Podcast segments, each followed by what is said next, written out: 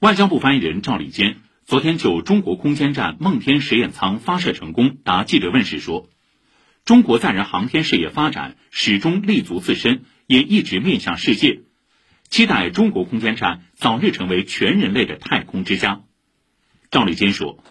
中国空间站是历史上此类项目首次向所有联合国会员国开放。”目前已有瑞士、波兰、德国、意大利等十七个国家的科学实验项目确定入选中国空间站。